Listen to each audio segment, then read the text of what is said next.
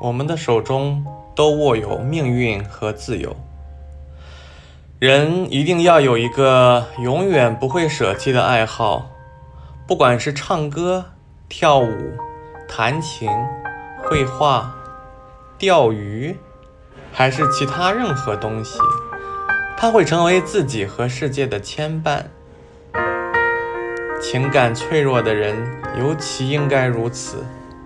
一旦受伤，人经常会躲避进自己的世界里。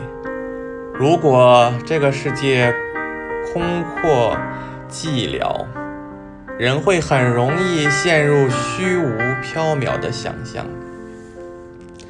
可如果这个世界是一座图书馆或一家游乐场，那治愈伤痛的时间会觉得轻松许多。年轻的人会很容易放大伤痛。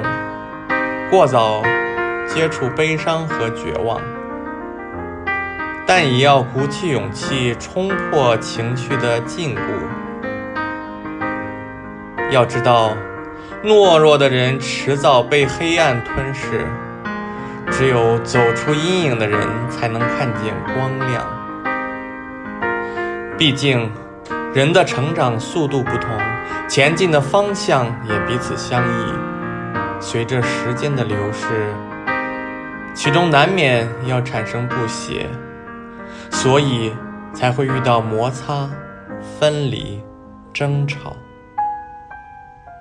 但命运和自由都握在我们手中，如何面对和选择都取决于个人。